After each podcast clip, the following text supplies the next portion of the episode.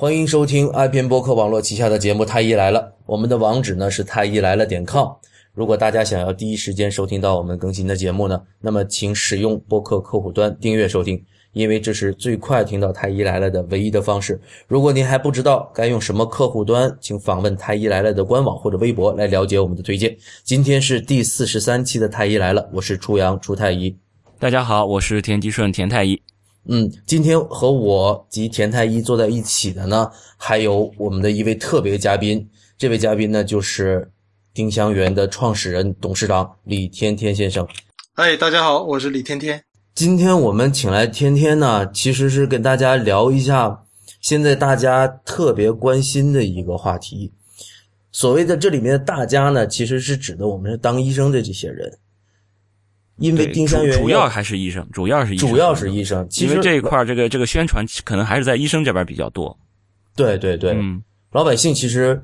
不是特别关心丁香园，老百姓关心丁香园，以人家以为丁香园是一个做饮食的，是吧？还有做房地产的，不是吧？做房地产，这 你给自己贴金。丁香园嘛，丁香论坛嘛，不就是成人社区吧？成人社区。天天在知乎上有个问题说，丁香园是如何从一个成人网站成功转型为医学论坛的？成人网站讨论的话题其实跟医疗健康挺相关的，我个人觉得啊。所以成功转型是吧？有机会成功转型。对，请天天给介绍一下最开始丁香园是怎么回事？嗯，丁香园呢是呃两千年成立的，成立的时候呢。呃，主要是希望帮助我们宿舍的这帮哥们儿怎么去在这个互联网上去检索文章，因为当时在哈尔滨医科大学读研究生，那么那个时候呢，其实好多人对通过互联网啊、文献啊进行文献检索啊不是特别熟悉，然后呃，也有些人呢呃会那么一点点，但是还不是很全面，所以当时呢。看到身边的这个宿舍的这帮兄弟们挺痛苦的，我想那我就试一试，把自己的一些经验跟他们分享一下。所以当时教会了一个人呢，又有第二个人来问，问来问去呢，我我有点烦了，我就说那我做一个网站，你们自个儿看去吧。所以当时呢就做了这么一个网站，刚好做网站的时候呢是这个丁香花开的时候，那就随便起了个名儿，就叫丁香园了。我们现在这个全国最大的医学互联网网站，就是这个名儿就是随便起。对，当时还觉得 碰巧了，碰巧了，当时还觉得起的有点土，因为丁香花嘛，跟医疗啊没有什么特别直接的关系。要是当时觉得呃认认真真的要做一个医疗网站的话，肯定要想一个特别牛逼的名字，高大上一点的。对，但当时想，哎呀，算了，这个周围丁香花开挺美的，就丁香园吧。所以当时就做了这么一个网站，把自己的很多，呃，检索文章啊，使用互联网的一些经验、一些心得就发上去了。发上去之后呢，就留了个邮箱，然后就发现不断有人给我写信，不断有人给我写信，就来介绍他们自己检索文章啊、使用互联网的这些心得。哎，有些写的比我写的还好，然后？比你写的还好。然后我就我就想，这这样的话，我就往上更新吧。后来更新一段时间呢，我又烦了。为什么呢？这个太累，因为我当时自己还在读书嘛，那肯定也要去去做课题啊，去去做实验呀这些东西。那我想呢，就干脆做个留言板或者做个论坛，然后让大家自个儿往上贴吧。所以当时呢，又在这个网站上就把这个论坛就就开起来了。开起来之后啊，这一下这个一发不可收拾了，发现群众的智慧如此强大，呃，他们每天这个在上面。讨论的这种啊，科研呀、热情、临床啊，甚至还有一些情感交流啊，我觉得这个远远超出我我我之前的想象，所以就一直把这个论坛就就做下去了。哦，所以我其实想，呃，当然，虽虽然大家并不关心我是怎么加入丁香园，不过 不过不过我确实，呃，我身边的这些学医的人和当医生的人，经常会跟我们就是聊起丁香园。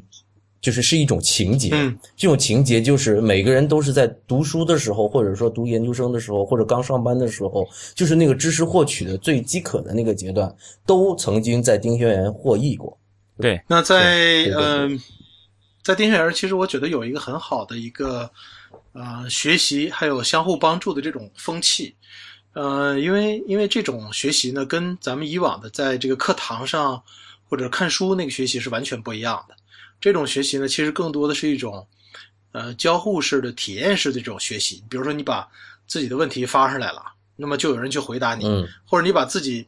认为自己做的挺棒的这种手术啊，或者是治疗方案贴上来，哎，会有人挑战你。后来你你虽然当时这个觉得心里有点不爽，但是事后一想呢，哎，他说的也有一定的道理。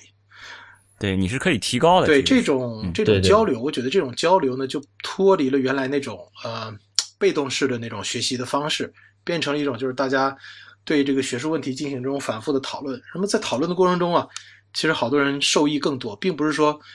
在上面就是一个经典的这个呃呃意见，你就必须遵从这个意见。在丁校园上从来都不是这样，所以里面会有很多这种互动式的这种学习啊、交流啊，甚至是争吵。嗯，对对对，不，这个跟临床上不一样，因为我们做医生有一个很很深刻的一个体会，就是一个怎么说呢，是好也不好，就是一个等级比较森严。那么上级医生说怎么样，这个治疗方案怎么样，手术方案是怎么样，那下级医生就是执行。你当然可以体检，但是最终拍板做决定还是呃老板来做这个决定哈。嗯但是在丁香园，我是感觉到是大家是可以去争吵的。而且这个氛围，我是觉当时是觉得非常的那种感觉很爽。对，这就是是这就是互联网的一个一个特点嘛，就是它是没有这种等级观念的，而且就是把各种门槛都给你放到最低，打破各种这种界限，所以这就是这其实就是一个互联网的一个特点。对，而且这种讨论呢，有这个，还有一个呃挺有意思的现象，就是这种讨论最开始可能是一个两个人之间的这个讨论，但是呢，呃，看热闹的不怕事儿大，所以就会你会发现这种讨论到后边就变成这个越来越多人发表意见，越来越多人去参与进去。最后就有点像这个群殴的这样一个学术群殴的这样一个一个场面了，甚至有的时候需要版主出来这个进行这个调这个调解，嗯，就跟对那时候论坛对对对，都这样的，这个论坛这种 拉架架的这个是是是很过瘾的。反而现在我倒觉得，像在微信上这种讨论，倒找不到当初那种论坛掐架的感觉了。对对，去去灌水，对，现在是没有对知道灌这里面水个事儿，其实有一个很好玩的有个坛子，对对，比如嗯说在微信上啊，大家是一般来讲都是熟人，呃，或者是朋友。那么其实对，在线下就是已经有关有建立的。它是一个熟人的这样一个环境。那么其实，在这种环境下，其实学术讨论挺难进行的，因为大家平时都认识啊，或者是知根知底，不太愿意去去这个说一些比较这个直接的话。但是在互联网上，在论坛上呢，因为它前端丁香园的论坛是前端，大家还是匿名的，呃，大家还是不知道你是出太医，你是田太医，大家这个 ID 呢，在上面表现的呢，就是 会表现出跟现实生活中很不一样的一种一种一种风格，呃，说话也很直接，然后呢，发表不同的意见呢也很自由。如果呢变成一种熟人，变成一种这个朋友，我倒觉得反而没意思了。对，有的时候，哎，虽然我觉得你这个话里呢可能是有点不严谨的地方，但是因为我跟你熟，所以呢，算了算了，就不说了。甚至是觉得这种不错，挺好，呃，点赞。但是在论坛上绝对不会这样，论坛上基本上看到不同意见，出来拍砖的还是挺多的。我记得印象挺深的是，嗯，丁香园曾经有一次请这个 专家来讲座，结果这专家讲了没有十分钟，嗯，下面马上就有人开始说，你这位专家讲的观点是五年之前的了。你这个知识没有更新，呃，没有这个同步跟现在主流的学术界同步啊，他就把这个专家前面说的一些话挨个批了一遍。好，结果这个 专家这个讲座就进行不下去了。呃，其实我个人挺喜欢这种批场漂亮的，因为 确确实是这样。因为如果这个专家讲确实给别人讲的是五年之前的东西，那说明这专家学术水平不怎么样。嗯，对，可以揭露出一些对对对，就是平时大家可能看不到的东西，在现实社会中，或者说是在这种线下熟人关系网里面，可能没永远都没办法揭露出来。对对对，对对对，所以说。天天，为什么你你既然在互联网上玩的这么爽，为什么你又回来了？你又跑到线下来了？你要你要建一个丁香医生的诊所？对，线上呢这种呃学术交流非常爽，呃，我自己个人呢，其实从中也 也这个受益匪浅。虽然最后没有拿到博士学位，中间这个弃学出来创办丁香园了，呃，但是我觉得对我的呃去判断学术问题，去呃学掌握和了解一些学科的进展，帮助还是非常的大。呃，但是为什么走到线下来了呢？其实这个跟我们对呃还是对医生的这个观察还是密切相关的。呃，丁香园呢，其实它这这样一个网站是紧密服务于医生的，把医生呢当成我们的这个核心核心用户去去服务的。那过去呢，丁香园一直是从比如说在线的学术讨论啊、教育啊、科研呐。包括他的一些临床的一些工作上哈，那么我们给他提供内容、提供工具来帮助这些医生。但是我们都知道，其实医生最后是要面对患者的，对吧？那么我我学到内容、掌握技术、掌握这个手术技巧，我最后还都是为了去这个应用到这个临床中，然后给这个患者去提供服务的。所以呢，我们也不得不考虑，那么我们怎么去给患者去提供这种服务？呃，想来想去呢，也看来看去，看了很多的移动医疗或者移动互联网的模式，我们觉得基本上有两条路可以走。那第一条呢，就还是丁香园呃尝试过的这种内容呃为主、工具为主的这种呃方式。那么通过好的健康科普教育的内容，通过一些功能比较完善的这种健康管理的工具，然后来帮助这个患者。啊，第二条路呢，其实就是跟这个诊疗相关了，跟医疗相关。因为在中国呢，确实找到医生呢，呃，不是那么方便，而且看病的这个过程啊，都挺痛苦的。其实包括我自己也是这样。那么去有时候去医院的话，排很长时间，最后几分钟。当然，我也特别能理解这些医生，因为我自己就是在这个行业中，所以我尽量每次去的时候都是一次尽快把我症状啊，或者是一些尽尽快说完，尽量不耽误医生时间。对对对对对，但是我还是觉得，其实，对天天那个，我们之前一直都听你有演讲啊。对，这里要声明一下哈，我作为丁香园的员工，那我呢是负责刚才天天讲的那个面向大众的内容的部分的工作，所以呢，对于这个我们线下的诊所，其实我自己了解也也不是很清楚，嗯，所以我也是趁这个机会和一起和天天来。探讨一下这个事情哈，所以就是等等于把我们私下的一个探讨放在 放在线上给大家一起听一听。那么天天，我之前有听过你的演讲，然后在公司里你也跟我讲过，就是说你经常提到这样的一个观点，就是说医疗很多的地方是移不动的，对吧？嗯，对，对。那么我就想知道，就是在你口中或者在你脑海里面去想哪些环节是移不动的。嗯，我其实把医疗呢就分成啊外周和核心两个部分吧。那么核心部分呢，就是医生跟患者的这种诊疗行为了。呃，外周部分呢，就包括像挂号啦、查化验单啦、支付啦，或者是啊一些这种咨询啊、管理啊、慢病的健康管理啊。我觉得外周呢好移动，因为呃这些服务呢其实跟这个医疗的很多的流程相关。啊，那么这些流程呢是可以通过互联网去进行这种啊优化的，比如说原来我们要要这个做完检查，第二天还要去看趟化验单，好，现在我可以在手机上直接就看化验单，不用再跑一趟医院了。原来我要这个排队去支付，那现在我就可以手机上像打车吃饭一样啊，我把这个费用就给。结算掉了，那这个其实给患者带来了非常好的这种用户体验，所以我觉得这部分呢应该是可以被移得动的，而且能够给患者、给医院、给医生都带来这种收益，因为这样的话，医院也减轻了管理成本，患者也节省了时间啊。那么这些都挺好，但是核心这块呢，就是呃，医生面对患者，特别是医生面对一个首诊的患者，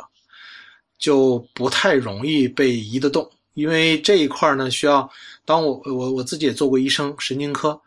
那么我们去面对一个患者的时候，特别是首诊的这种陌生的患者呢，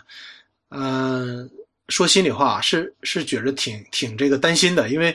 刚来一个人，你你你从来不认识他，不知道他哪儿不舒服，不知道有什么病，这个都需要进行很完善的这种检查，从。这个问诊开始哈，到这个体格检查，到实验室检查，最后可能这些完了之后，还得加个影像检查，最后可能得出一些初步的这种临床出诊的意见，而且这个出诊意见还会有一定的误诊率。所以我一直觉得，简单的通过手机写几段话、发几张照片靠谱吗？所以我我不知道这个答案，嗯那我那我也去试一试吧。呃，我就会去试用一些这个呃已有的这种工具也好，平台也好，那么上去去问，那发现确实不太好用。为什么呢？因为患者问的问题啊太粗宽泛，这种宽泛的问题呢不太好回答。比如有患者在这个网上就问说：“这个医生，我头晕怎么办 啊？因为我是神经科嘛，他觉得头晕跟神经科相关。但是其实像我头晕这种问题呢，对我来讲，我很难去直接回答他，因为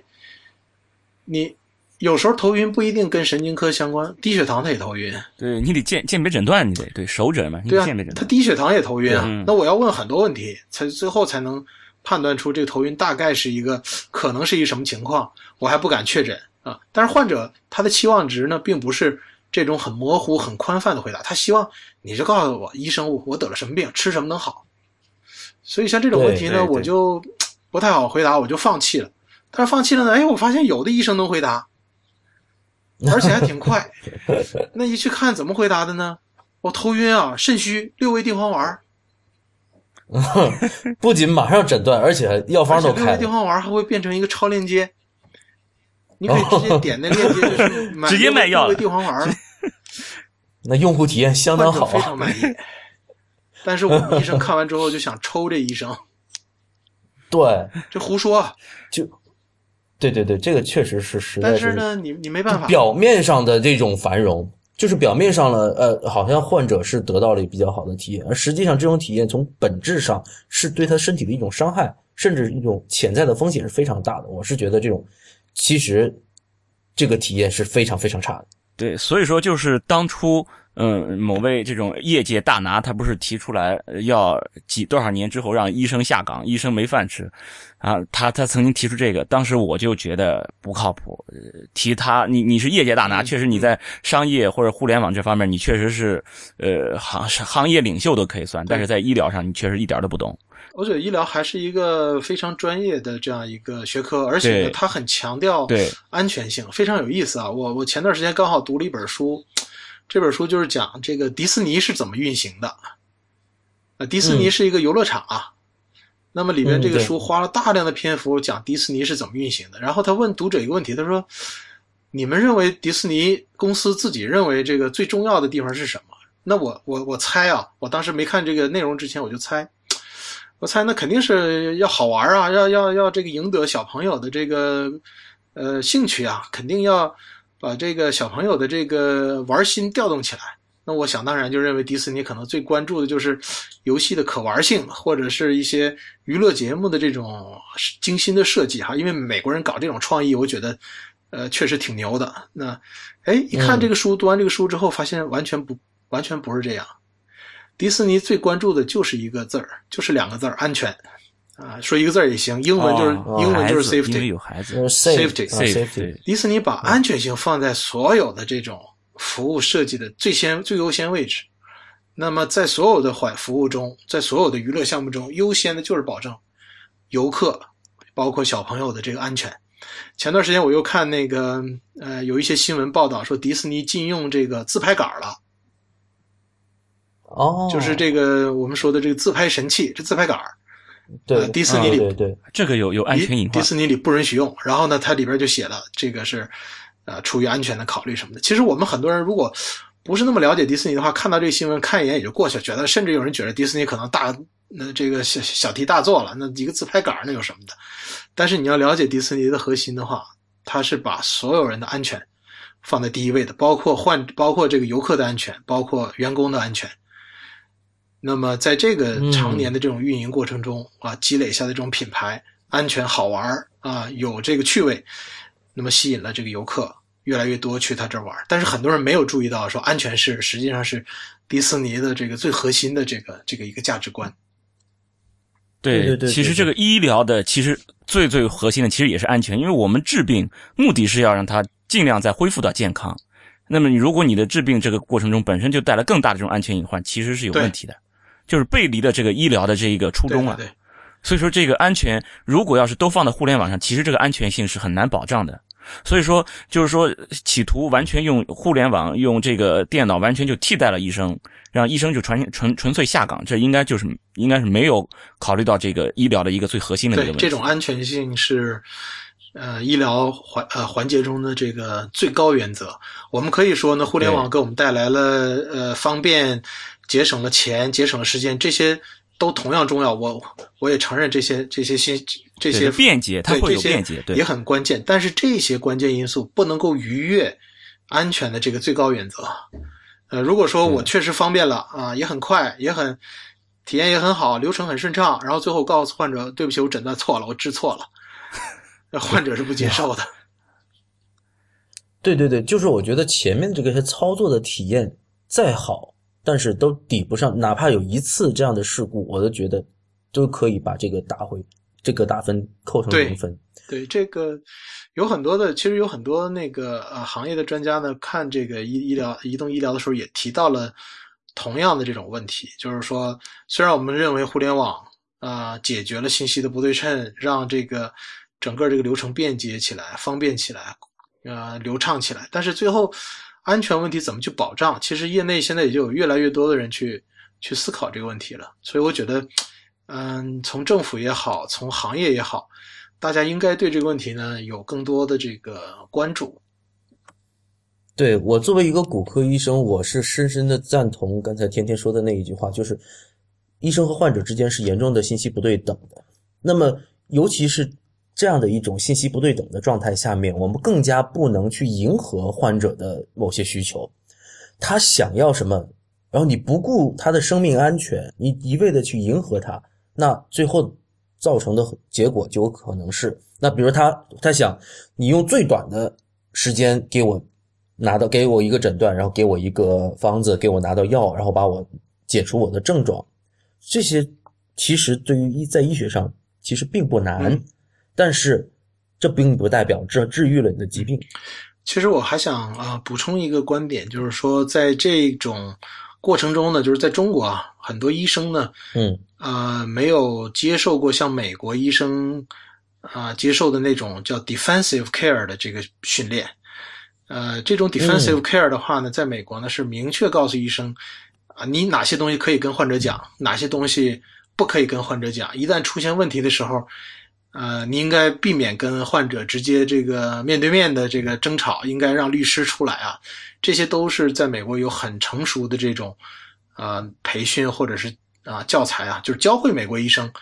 哪些东西是我应该说的，我可以讲哪些东西我是不能碰的底线啊。但在中国呢，没有这个 defensive care 的这个这种培训或者这种意识。那么可能有一些医生呢，是是出于好心吧，我真的想帮这个患者解决问题，他不一定是说我我我我我就是为了这个图方便哈。那可能或者是医生的水平也就这样，可能这个医生他就是认为头晕就是肾虚，就是应该六味地黄丸。对，那么他没有这种 defensive care 的这种意识，也没有这个经过很好的这种医学培训，他也分不清在线咨询和诊疗的边界在什么地方，所以他就也就稀里糊涂，反正就就这么做了，甚至觉得自己做挺对啊，平时我也这样啊。对对对对对，其实刚才你说到 defensive care，我们还说到之前我和田太医有讨论过那个 bedside manner。就是我，我是觉得国内的医生啊，这种 bedside manner 也没有。所谓的 bedside 呃 bedside manner，就是医生跟患对于患对患者那种态度，和他整个的去处理医患关系的这一套原则，我们叫 bedside manner，就是在站在床边的这一套呃礼仪也好和方法也好，对这个这一方面的培训也没有。那就说回到我们丁香医生诊所，这丁香医生诊所，我们就是。天天，你有没有一个期望说，我们这边的诊所里的医生，他们的 bedside manner 应该是什么样子的？嗯，从我们现在看到这个公立医院接受的服务来讲的话呢，其实呃很难想象，就是啊，我们应该把哪些啊跟这个床边、枕边呃这种呃医疗医疗的这种礼仪啊，或者是举止啊，嗯。这些东西很很很很具体的这个对应起来，因为在国内基本上我们的这些同行们呢，基本上每天忙的也是脚打后脑勺。呃，你让我去有这个 manner，可能这个后边这个患者就急得不得了了。那其实我们在公立医院中呢，很难去实现这种，呃，这种 bedside manner 这种呃行为。所以，但是在丁香诊所里呢，我想它是一块试验田。我们非常希望，就是我们在诊所中呢，可以把医生的这种行为、礼仪、语言，包括一些这种肢体语言这些，呃。需要去这个提高或者掌握的这些部分呢，给它做成一个规范，规范做成一个教材。呃，现在呢，其实很多高校啊，很多医学院校也在逐渐逐渐开展这方面的这个呃培训的工作。但是我们希望更是能够在一个真实的这个场景中呢，有一些真实的应用，不是在教材里的那种呃这种上课式的这种啊啊学习方式，而是在工作中我们真正去把这些。一些 bedside manner 真正灌输到就是啊呃医生的这个和护士的这个日常工作中来。我今年嗯四月份呢，在美国在克利夫兰诊所，那么参加他的这个患者体验大会。呃，我发现这个大会非常有意思，就是他的这个 bedside manner 是有详细的 step by step 的这种教程的，一步一步的这个告诉你怎么去做的，而且写的很具体，写的细节呢。让我感觉到令人发指。对这种细节包括到什么呢？包括医生怎么用电脑，他都管。嗯，这个这个，我觉得国外就很多这种医疗和健康的这种呃科患者教育，他们都是按照这种 step by step 的这种方式去手把手教你的。他可能第一步，比如说你要修一个柜子，他说第一步你先去拿一把螺丝刀，这是写在第一步里。对他这种 manual 都是这么写的。主要是因为这个医疗的这个东西。因为医疗的这个有个不确定性，所以说你通过医疗的结果，你来判断这个人有没有失误、有没有问题是很难的。你不能说这个结结局不好，你就说这个医生不好。所以说我我们只能通过这个过程，就是我们整个只能审查整个过程，这个医生是没有出现问题，那么我们就说这个医生是没问题。即使是我整个过程都很好，最终出现不良结局了，那也认为是没有错误。所以说我们就应该对于整个过程，我们全都把它规范化。每一步每一步都很详细的规范化。这种 manner 呢，里边的写的这个嗯内容啊，我觉得非常实用。它不太会像就是一个空洞的口号，说我们要以患者如待患者如亲人。这个是一个很虚、很虚、很空洞的概念。什么叫口号性的？什么叫代患如亲啊？我跟我亲人，我这跟患者跟我跟患者之间有什么关系吗？就是我跟患者也不能搂搂抱抱。对，那么那么像这种 manual 里边呢，它从来不讲什么代患为中心，它里边讲的主题啊，叫这个 empathy，翻译成中文还挺难翻，叫共情。其实我们对共情啊很难理解，什么叫共情？简单讲呢，其实共情就是这种心灵相通、情感相应。呃，那但是在可以，我大概可以翻译成将心比心。对对对对对。那么在这个过程中，它就里边就围绕着这个 empathy，围绕围绕这共情这个主题词，设计了好多好多的这个这个嗯这种啊礼仪啊，包括对话这些场景里边有很多场景。这个会呢，甚至还会请医生和患者上台来讲，还会请演员。来模拟医生和患者之间爆发冲突的时候，怎么去通过语言沟通，通过肢体去化解这种矛盾啊？里面讲的非常的细，所以，所以我我很想把这套东西呢，就是在我们的丁香诊所里面去试试看，我们看看在中国是不是可以有一些呃适用的场景，或者有一些哪些不同，那么找出来。如果我们找到了这么一些呃经验也好，或者是教训也好，我们再通过丁香园。反过来把它放大，通过这个平台呢，让更多的医生学到这种适用于中国实际情况的这种 bedside manner。那我想，其实这个其实也是丁香园对中国医疗环境的一个一个贡献吧。啊，就是一个试验田。对，对我我觉得从就是我们现在来做这样的一个试验田，做完了之后，争取拿到一个有共性的这么一个一个准则、一套方案，然后可以向全国推广。对对对，这个我相信在中国应该医生应该是感兴趣的、学习的，因为里边的这个场景啊太实用了。我给你举个例子，在里边我就看到这么一个场景，就是当患者拿着 Google 出来的这个结论来找你讨论他的病的时候，并且。出现跟你说的这个情况不同的时候，你该怎么办？哦，他有一一套就是它有话术话术，嗯他有话术啊。嗯那么在中国，你可以把这个，比如 Google 的话可能用不了，那我们就用百度吧。比如患者拿着百度上搜来的东西找你说，初太医，对不起，这个百度上找到的田太医说的话跟你说的不一样，我这病不应该这么治。对我现在头晕就应该用六味地黄丸。对，那你你非得问我又是什么这这晕，为什么什么时候晕什么晕？你为什么要问这么多？对，为什么不直接给我开六味地黄丸打？印出来这些资料啊，我来我来考考你。啊，这个时候你就不能说啊，田太医说都不对，都是错的，我说的对，不行，患者是不接受的。对，嗯那么你应该怎么说？它里边有话术。哦，应该有一套话术。对，那行，我我我本来还想演一演，那咱们咱们先听听他是怎么说的。嗯，基本的原则呢，就是还是有这个充分尊重的尊尊重患者的这个意见，然后呢，详细的去解释，并且呢，不当场做出对或者错的判断。那么事后我们再跟这个很重要患者去分享和交流，这个其实里边有也有很多工作要做了。你怎么去呃把自己熟悉的这种内容去传递给患者？呃，在中国其实很很有可能出现这种情况，就是患者拿着这个所谓江湖游医的一些宣传资料来找你、说，初太医、田太医，为什么你们非得让我吃这个药？我吃照这个上面吃南瓜粉、吃花粉不就好了吗？啊，对，所以其实呢，倒不主张你当场马上告诉他说这东西是胡胡说的，你根本信这个信他就错了。这个其实还是挺伤害患者的这个自尊心。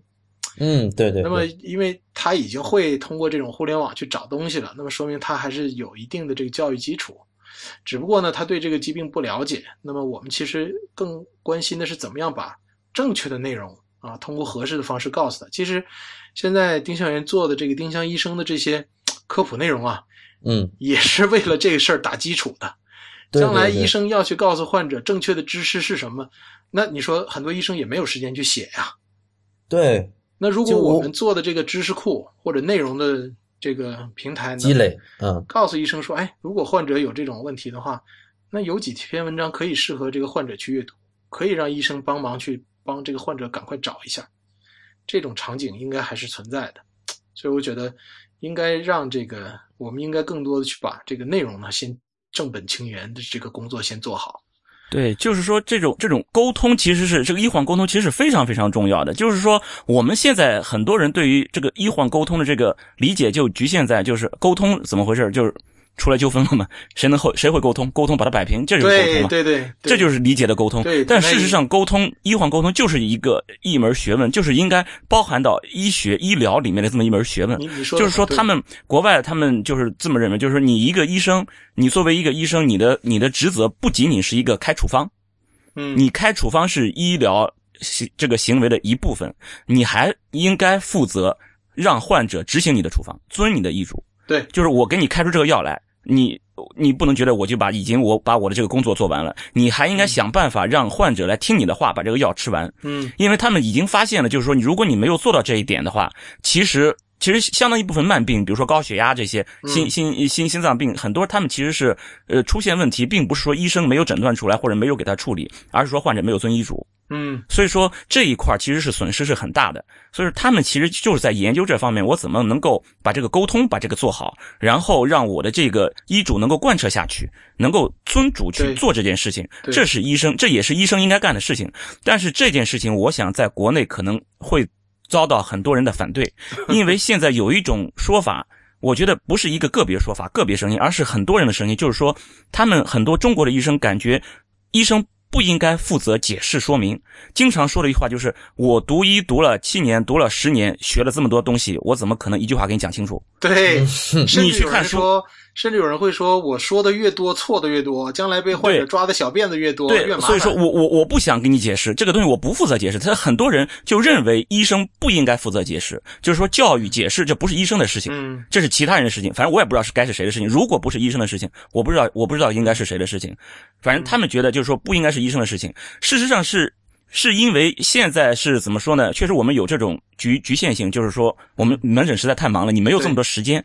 但就是说，如果你认为这个事情不是医生做的，当你有足够时间的时候，你可能也不会去做这个事情。对对对对，这就是问题了。对，可能嗯、呃大家在国内可能讲这个医患沟通的时候呢，可能第一反应是，哎，我说点好的，说点患者，对对对说点软话 说点软话 说点患者这个反正呃什么这个态度好一点，笑脸多一点，大家把这个理解成沟通，我觉得就太浅了一点儿。这些呢，当然必要的一些，这属于一些很基础的一些 bedside manner，但是嗯，这些不是核心，这个不是这种真正就是患者需要的这种，我需要医生的支持，我需要医生的理解，我需要听到医生的这个对我的一些一些一些这个嗯、呃建议，这些东西都是包含在这个医患沟通中。但是在中国，确实刚才田太医讲的这个现实情况，跟我听到的、观察到的几乎是一样的。医生觉得说。我说的越多，越错的越多呀、这个说了那么多，结果患者抓住我小辫子，然后就怎么怎么样。所以这个其实反映了一种现状，就是说，医生第一呢，我觉得还是呃缺乏这种必要的这种培训和这个学习的这些东西呢。我看美国也是经过这种训练的，包括像这种小册子，它也是在临床工作中总结出来这种 step by step 的这种 manual 这种这种小的经验啊。我觉得这个应该有这么一个学习的过程。第二点来讲的话呢，就是我觉得医生也缺乏这种武器。确实，如果我确实把一个头晕给你解释那么清楚，呃确实时间上有有挑战。但是如果丁香园可以把这部分一个工作啊，先做一部分，我们先把一些这种科普的内容有一个很好的积累和传播，其实能够很好的帮助医生去这个呃化解他这个工作上的这种负担和压力。那比如说有这个患者就来问我这糖尿病不吃药，吃这个南瓜粉行不行？嗯那刚好丁香医生上有这个文章讲了一下，就是南瓜粉到底是个什么灵丹妙药，到底能不能降血糖？那这些问题其实对一一具有一般阅读能力的患者来讲的话，是绝对是有帮助的。所以我觉得应该有这种武器，同时呢辅以这种必要的一些培训。那这样的话才能把这个呃事情做起来，而不能完全靠医生自己这个，哎，我我我我就是天生异禀，我我就是能这个 愿意跟患者去沟通，不能指望这种，或者不能指望那种模范式的那种示范作用，这些跟中国医生的这个现实工作情况是脱节的。我们觉得应该有好的武器、好的内容去武装医生，不要让他持有嗯空拳去干这事儿。嗯，我对这件事情的理解就是，刚才我们提到了这个里面的核心，我觉得这个核心是缺少了一个 care。比如说，我们说这个英文当中说到这种医疗的时候，经常会说到 medical care。这个 care 这个词的话，它其实一方面是指的是医疗，另外一方面它指的是一个人性上的一个关怀。那我觉得这一方面的话，可能国内也是有所欠缺的。对为什么？对吧？就是就是他为什么没有这么没有耐心？或者说，我经常说医生是一个傲慢的群体。虽然我们在座的三位都是医生，但是我们确实也曾经感觉到自己身上传递出来的这种傲慢的气息，嗯，对吧？就是就像刚才田太医讲的，我学了七年的医，我学了十年的医，你有什么资格跟我辩论？你有什么资格拿一个百度的结果就来跟我辩论？嗯，但是实际上，我觉得这个问题根本上还出现，还是发出在这个他自己身上没有的对于患者的这种 care，嗯，他不 care。你不如果是不是真心的去关心关爱这个患者的话，很难去去真发自内心的去关注他的病情，耐心的听他的嗯嗯沟通。我觉得这个可能也是一个问题。对，所以我觉得，呃，朱太医，我同意这个观点。那么，丁香医生诊所的一个不同点呢，嗯，是我们希望能够做的更能够体现这个 care，能够体现这种人和人之间的这种呃交流，能够体现这种 empathy 这种共情的这样一个、一个一个一个呃场景。所以这块其实是永无止境的，包括克利夫兰诊所，他也明确表示，他来讲这些东西也不代表他都做到了，但是呢，他啊认为这是医疗的最终的这个方向，那么应该为了这个方向大家一起去努力，所以这个观点我我还是非常非常认同的。当然，对对对我想还有一个就是说，就是如果要这样去做的话，我觉得会有不少的医生会想，你这个想法实在太理想化，或者就是太天真是吧拿义务，对不对？拿义务就是对，就是说你你就是想，哎，应该这样，应该的事情多了，我们还应该实现共产主义呢。对 就是说，你你这么多应该的事情，事实上你在这个基础上，你比如说我现在病人就多了，我我看不完了，我给他 care 了，然后我 care 了他二十分钟，后面五五十个病人要来打我，嗯，对不对？我你你你你光 care 他一个人了，我们后面五十个人谁给我们 care？或者说就是说，确实就是说，你担心的这个，我说的越多，我我就越容易出错。事实上就是这样。嗯而且确实，现在我们都碰到过，就是有病人或者病人家属在和医生沟通的时候，有人在偷偷的录音，他就是想在在在这些谈话沟通里面，他去找这些漏洞，嗯，来来来来录音这种事情都有。那么你医生当然就会有一种自我保护，我当然一句话都不想跟你多讲，对我多说了就是会多错，然后你就会找到我的漏洞，我还不定怎么样。就算是你什么什么结局都好，有可能你都会会来讹我一点呢。嗯，那那我为什么还要去这么做？嗯就是这这个我我可以以替天天给你呃回答一下，就是说刚才天天已经在讲，就是说我们现在这样的一个 care，或者说我们讲这 best eye manner，在公立医院，在现今的公立医院确实很难实现，因为在公立医院他们的这个整个的工作量和整个的制度的制定、流程的制定，其实是很难实现的，因为他工作压力太大了，时间成本他承受不起。天天我这么理解，我不知道对不？我我我我愿意这样来回答，就是目前的这种呃公立医院的这种呃呃患者爆满，然后人员的这个呃看病时间非常短的这种情况呢，其实会慢慢有所改善。嗯，包括这种分级诊疗制度实施之后呢，就是呃，包括从医保上啊，从这种支付上啊，都会做出一些倾斜政策来。那么会嗯更多的把一些小病啊、慢病啊、一些轻的这种疾病呢，放在这个社区去基层医疗的这个机构里面去解决。当然，这个实施还是有有过程，但是我想。不能等到那个时候呢，我们再回过头来学这个 bedside manner，应该嗯先有一些、一些这个意识，先有一些思想上的准备。虽然我可能现在还是三分钟一个人，一天还是八十个、一百个人，搞得我烦得不得了，但是我还是可以先把一些从电线杆上过来的一些东西，同行过来的一些经验，我先干起来。嗯，能做先做起来，定这个马上就用到工作中去，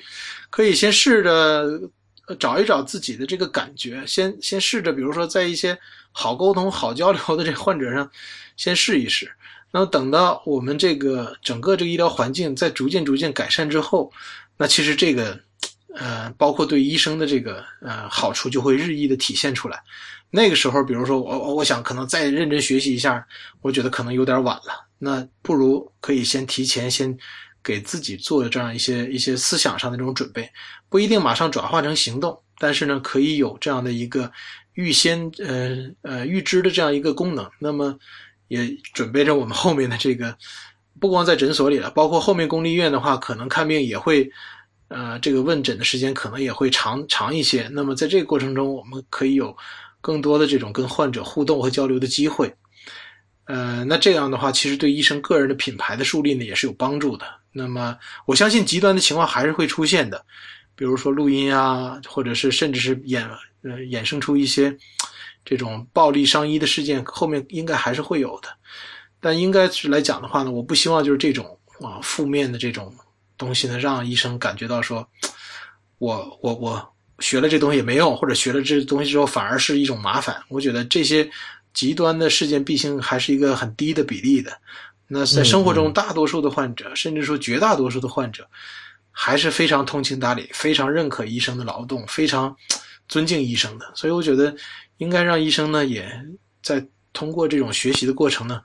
呃，也了解到，就是说我们也可以做到哪些呃工作，那么可以让这个患者对我来讲信任感更增加，呃，不信任的感觉越来越少。我觉得应该对对医生应该是个好有好处的事情。让一部分医生先学起来。对，没错。观念你要至少先先先变过来。对，有对那比如说有条件的这个，我现在看到有一些医院已经在这个门诊量上面去做了一些分流和控制，已经起到了一些比较好的这样一些作用。那么医生跟患者的这个互动的时间会比以以前要长一些，而且呢，在这个过程中，就是医生其实也渴望表达了这种愿望和诉求。那我现在是呃患呃患者量不像以前那么的这个呃多了，这个工作压力不像以前那么大了。那么我我们应该怎么去给患者去提供一个更好的体验，树立我哪怕树立我个人的品牌，我也愿意啊。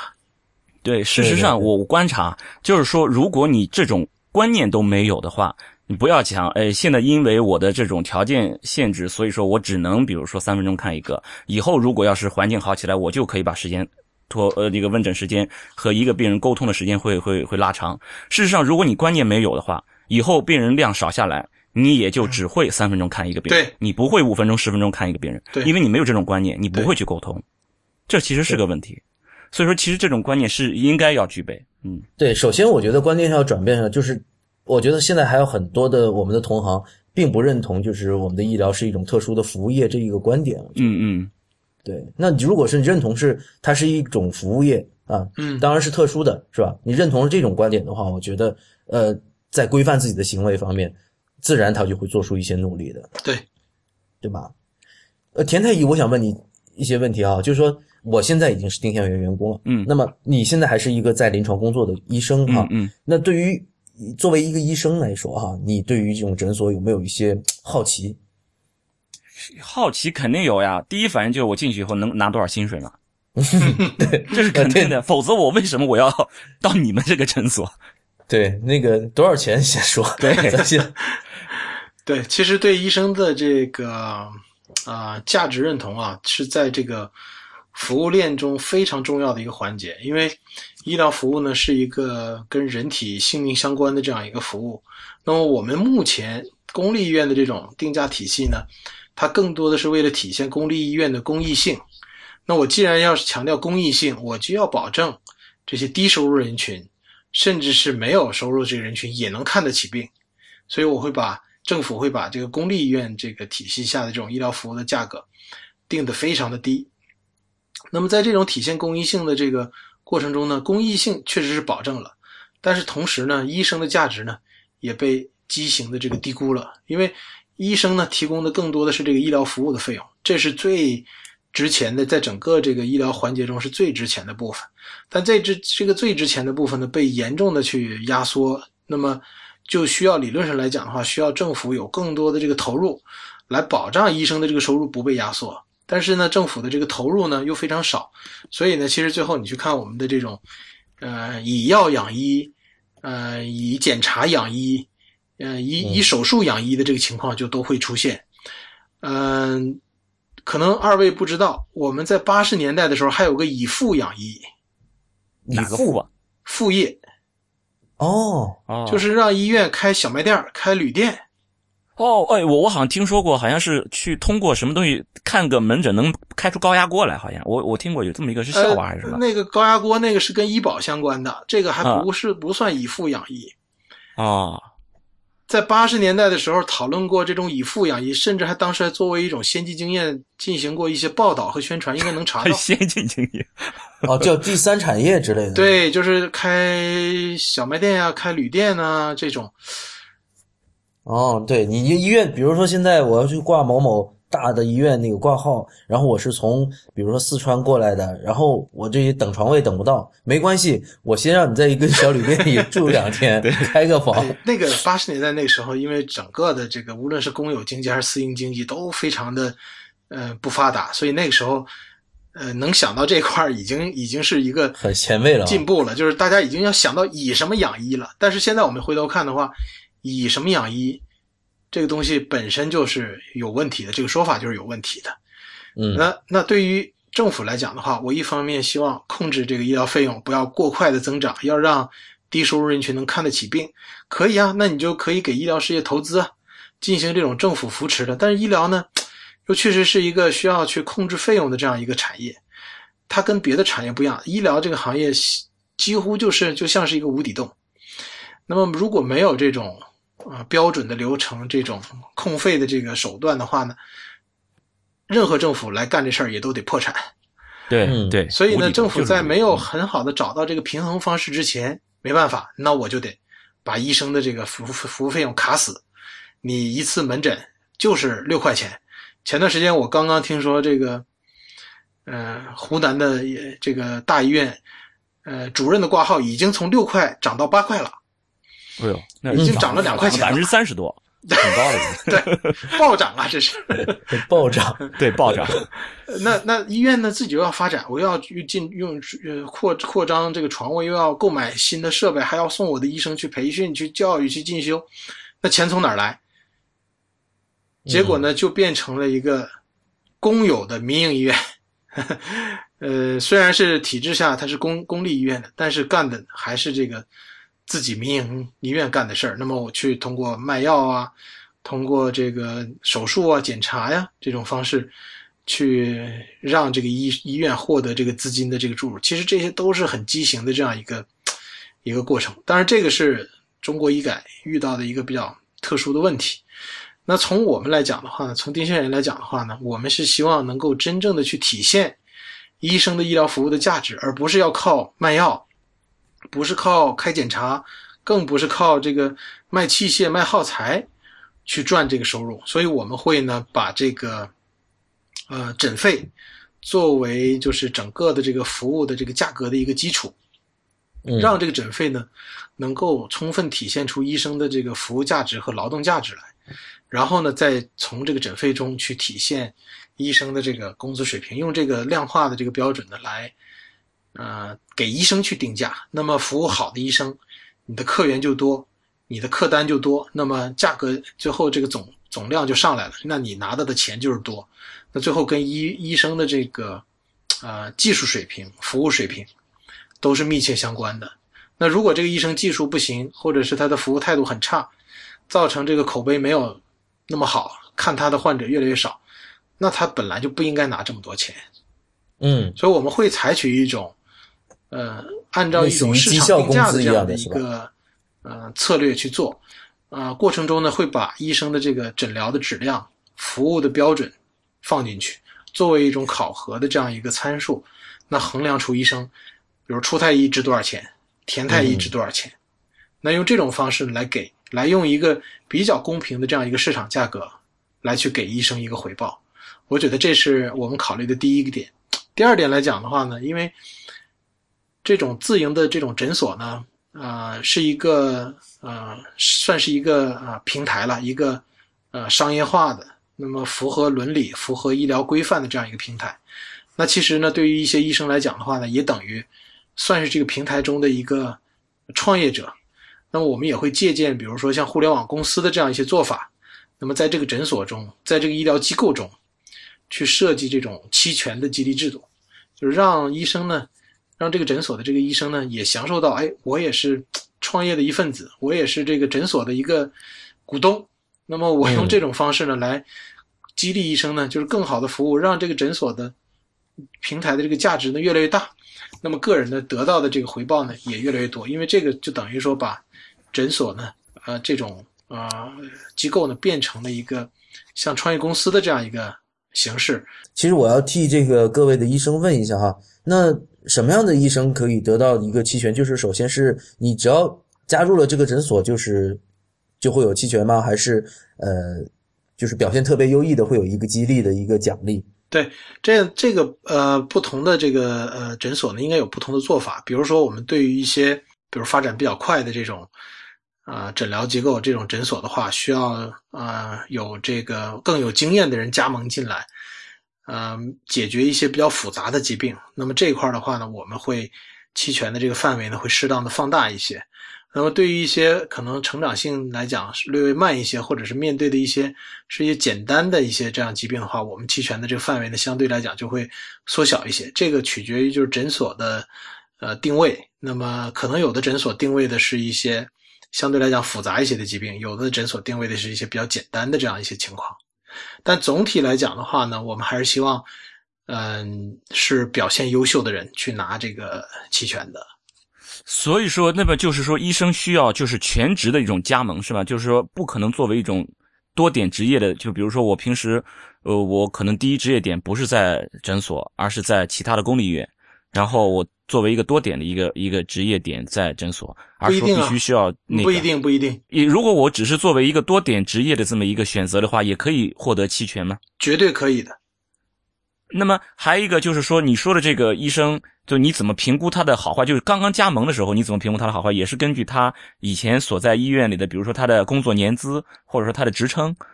或者说他，你就是说你的这个评估的评估这个医生的这个好坏来的时候，这个质量好坏的，你这个标准是什么呢？呃，我觉得呃，进到诊所的时候会有一定的这个门槛儿比如说从我们来讲的话，可能会从呃医生的行医的年限，还有他在当地医院的一些表现啊，有没有获过一些奖项啊，或者是他的这个临呃学术上的临床上的一些呃参数，比如说文章啊，或者是有有这样一些比较硬硬性的这个指标，我们可以大概衡量一下。但这个衡量呢，只是一个初筛，更详细的这个呃考核呢，其实还是在呃医院的这个诊所的这个实际业务中啊去体现出来的。因为我觉得，就是说，如果要是有这些，你比如这种硬性的，就文章这些，也就跟其实，在公立医院这种晋升职称的一些呃一些问题，其实也都也也同样就存在了，因为他们这种晋升职称和这种临床的这种脱节是非造成的这种脱节是非常严重的。不太一样在这种诊所里面是怎么避免这种情况呢？对，这个还是有区别的。这些参数呢，其实对诊所来讲啊，只是一个初筛的一个参考标准，并不是说拿这个东西一定要当成一个硬性的指标，门槛你必须得到一个什么量，甚至是你文章得超过一个什么影响因子才能算。我觉得这个很可笑。而且丁香园的诊所呢，应该更多的是专注在这种呃常见病、多发病，并不是很强调那种复杂性的那种疾病的那个领域啊。就应该说，丁香诊所绝大部分的这个诊所的功能应该是放在这个 family care、urgent care 的这样的一个定位的。所以我们并不需要，嗯、说你在学术上有多么多多么高的成就。当然，如果有，那我觉得还是更好；没有也没问题。那我们就在实际工作中去看，那么大概有一个参考标准，大家先知道大概是一个什么范围。因为我们希望呢提高这个呃医疗的质量，确保患者的安全。那其实这里隐含了一句话，就是你这个服务者肯定也应该是一个比较高质量的人才。如果是一个嗯、学的这个学术不精，然后责任心又不强的这样医生进来，其实对诊所的这个危害呢还是挺大的。所以初筛还是要有标准的，而这个标准呢，在没有很好的这个这个呃参考的条件下呢，我们会去借鉴一些已有的这个体系，但绝对不会拿这个体系呢来当成一个硬杠杠去，非要去这么去折腾医生，这个没有必要。哦，那么，那么就是说，还是比如说，我到了诊所之后，要工作一段时间来来看这些表现，相当于对不对？对这块的话，那么就是，呃，那么就这个这种呃，怎么说标准？就是你比如说，我剔除一些就是相对质量不是能够达到这个嗯诊所标准的这种人，这种这种标准会是以什么为标准呢？这块儿是这样，就是嗯、呃这个这个问题其实很好，能够制定出这个标准的人，我应我认为应该是做过医生的人，嗯。不应该是一些没做过的医生的人，所谓的这个医疗管理者进来去搞。嗯。呃，大家丁香园的一个特点就是我们办诊所还是医生办诊所的，我们这些嗯。创始人也好，主要的管理团队也好，绝大部分人还是有这个医疗从医的这个背景的，所以我们呢，呃，现在你比如说要我去讲一个很具体的一个标准，我其实不太容易讲得出来，但是这种我始终觉得这种感觉是在的，就是这种我们对同行的这个判断，其实你你在医院干久了，你也知道我们科里谁行谁不行。对啊对，这个你有一个直觉，一个判断，但是你怎么把它量化起来？对有这个东西呢，其实嗯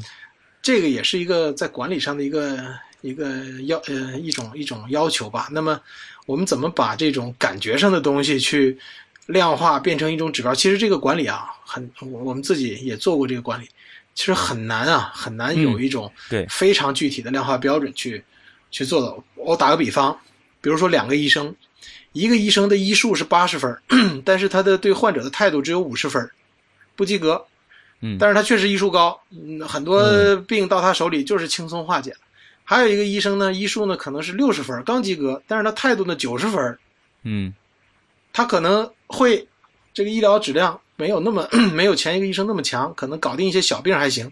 到一些稍微复杂点他就不他就不行了。但是他这人特别能跟患者去进行这种安慰啊交流啊，你觉得哪个医生更好？这些问题呢，其实很难在工作中找到一个 具体的答案。如果我定了一个指标去卡，可能就把这两个人其中的一个人就给卡掉了。对对，对，田田太医，其实这个就是跟那种人事管理是一样的。嗯比如说，呃，有两个技术人员，一个技术人员呢，他技术很牛，但是呢，有严重的性格的缺陷，嗯是吧？跟跟这在这个跟所有的同事都合不来，然后经常这个可能出惹惹出很多篓子。然后还有一个人呢，虽然技术没那么好，但是他跟周围的同事关系都很好。嗯那其他的所有的指标可能虽然不是最好，但是呢，能可以达到一个中上的一个水平。那这个时候，你从一个人事管理的角度来说，你去怎么去选择评价这两个人？对，所以我我是觉得呢，从我们的嗯、前期的一些经验来讲的话呢，呃，我们刚才说的这两类人，我们在工作中都遇到过。对，呃，其实一方面就是说，呃，首先一个核心原则还是保证，就是他的医术呢是合格的，对不能不合格的人混进来。我觉得这是一个硬杠杠要要要把握的。那么在此之上，呃，在合格的基础上，有的医术高，有的医术低，那你就要想想办法呢去呃转变这种啊，给给这个医生，这这其实我刚才要讲的第三点，刚才没讲完。第三点就是说，除了嗯、现金啊、薪酬啊，除了期权呀、其实医生这个行业呢是一个不断提高的过程。那么你需要去给医生提供这种培训的这个资源、这个价值，医生呢才更愿意跟你玩，因为在你这儿他能够学到他原来学不到的东西。比如说，对于刚才那两类人，我都愿意留他，但是呢，嗯我会给这个医术不够的人去提醒他，去帮助他提高这个医术，给他去补这个短腿儿。给这个医术很牛但态度又不行的人呢，去帮他补这个 bedside manner 这个团这个短腿儿。这些呢，嗯其实是在管理过程中，你去真正做到这种人性化的一个一个一个一个要求，一个一个一个辅助吧。那么，并不是说这个人有了问题，你就光看到他的问题，然后用这个硬杠杠去去卡他，逼着他去改，这个也不也也也不太这个合理。还是要去给他提供这种提高的这个空间，提高提供他这种成长和学习的这个这个空间，鼓励他去转变。那么我们可以给他设置一些要求，比如说，啊、多长时间内我们达到一个什么样的目标？那么达到这个目标之后，我再给你新的奖励。那用这种方式，其实可以让团队中这种呃有短腿儿的人呢，相互去学习成长，能够尽快的去弥补自己的这个一这样的一些不足。当然，我说的还是一种呃理想的情况。我们在现实工作中也确实遇到过说，呃很难去改，很难去这个实现这个我们理想的这个情况的这样一种啊、也会存在。所以这种过程其实是一个反复的这样不断的去重复的这样一种工作吧，跟人事管理、跟绩效考核、跟整个诊所的这个管理都有关系。所以它不是一个部门儿或者是某几个人的工作，还是一个诊所整体性的工作。那么，那我现在能讲的就是考核的最基础的原则，就是还是它应该保证应有的这个医疗水平，不，这个上面嗯不能打折扣，也不能去搞这种这种这个呃，是不是可以用别的这个呃优势来补足这种不足？这个补不上，这个是一个硬杠杠。但除此之外，我觉得管理是更加需要这种个性化的去看每一个人。对，呃，天天，其实我想替其他的医生问一句，就是大多数医生其实是在比较这种现在的公立医院和丁香园的这个诊所的，对吧？嗯那么他在比较的时候，第一个就考虑的是收入，嗯对。那么他们会觉得，因为现在在在医生这个团体里面，会很多人会说，哎呀，我们收入很低，是吧？我们先暂且不说灰色收入或者红包这样的这些收入哈，在我们也确实知道他们这个正当的收入确实是相对比较低的。那所以很多人会很好奇说，来到丁香园这个诊所会不会比我以前挣的多？这咱们就说的比较直接啊，对？肯定会啊，这个毫无疑问啊。对，肯定会啊，可能有有些医生朋友可能听我们节目呢，听到了这句话就行了，肯定会。对，因为因为是我刚才我讲到的这种医疗体系，就现有的公立医疗体系的这个价格是是被故意压下来的呀，这个不是一个正常的一个市场价格。其实公立医院它之所以还能留住人，我给你这么少的钱还能留住人，是因为公立医院不光是垄断了医疗资源，它还垄垄断了学术资源。就是说，你想要医生想要在学术上有发展，你一定是要在公立医院这个这个体制内，你才可能有所发展。你在、嗯你包括病源，啊、包括其他的这种这种实验等等，你呃那个发表论文的一些审那个评审等等的所有的资源都在公立医院。所以说，你如果要是到了私立医院，更多的精力投放在私立医院的话，那么医生的相当于放弃了自己的学术生涯，嗯就是从事医疗。嗯那么医生其实相当于对于一个医生来说，其实很多医生他其实嗯，因为也是一个知识分子嘛，他在从事医疗同时还是有一定的这种学术要求的。那么如果一个医生他为了在这种私立的诊所里面工作而放弃了自己的学术生涯，那么他们的这方面的补偿有哪一些？嗯，对，嗯，这个问题呢，其实问的非常的实际，因为确实目前很多的这个中国很多医院都是这种 teaching hospital，就是这种所谓的有教学功能、有科研功能的这样的一些医院了。那么国外呢，其实类似的也有，那么他们的这个医生里边的话呢，也呃有点不同的地方，就是说那边的医生可能肯定还是根据自己的这个呃实际的兴趣，我去愿意做科研，甚至做一做做成纯粹的这个科研型人才了。呃，完全脱离临床，这也是我的个人选择。但是在中国呢，很多时候医生是没有这种个人选择的。那么，而且在医院里面去衡量医生的这种啊晋升标准也好啊，学术影响力也好啊，更多的是看他发表多少文章，呃，在几分的文，在几几分的这个杂志上发了文章，这也是中国呃公立医院里面一个比较奇怪的这个这个现象。从丁香园来讲的话呢，其实我们很难打破这种。短期内啊，去打破这种呃症结，因为从丁香园的这个诊所定位上来讲的话，是定位成一个常见病啊、多发病啊、慢病啊这样的一些啊、疾病的种类。那么这些疾病的种类呢，其实你说中间能不能有存在一个做科研的呃机会？我觉得是有可能，但不会是成为一个常态的。所以我们提供的这个服务的话呢，更多其实还是更体现、更希望它体现医疗的这个。这个环节，呃，但是我们会去给医生呢去提供这种科研方面的一个培训，为什么呢？呃，我们现在注意到呢，其实公立医院啊，主要的精力是放在这个治疗上面的。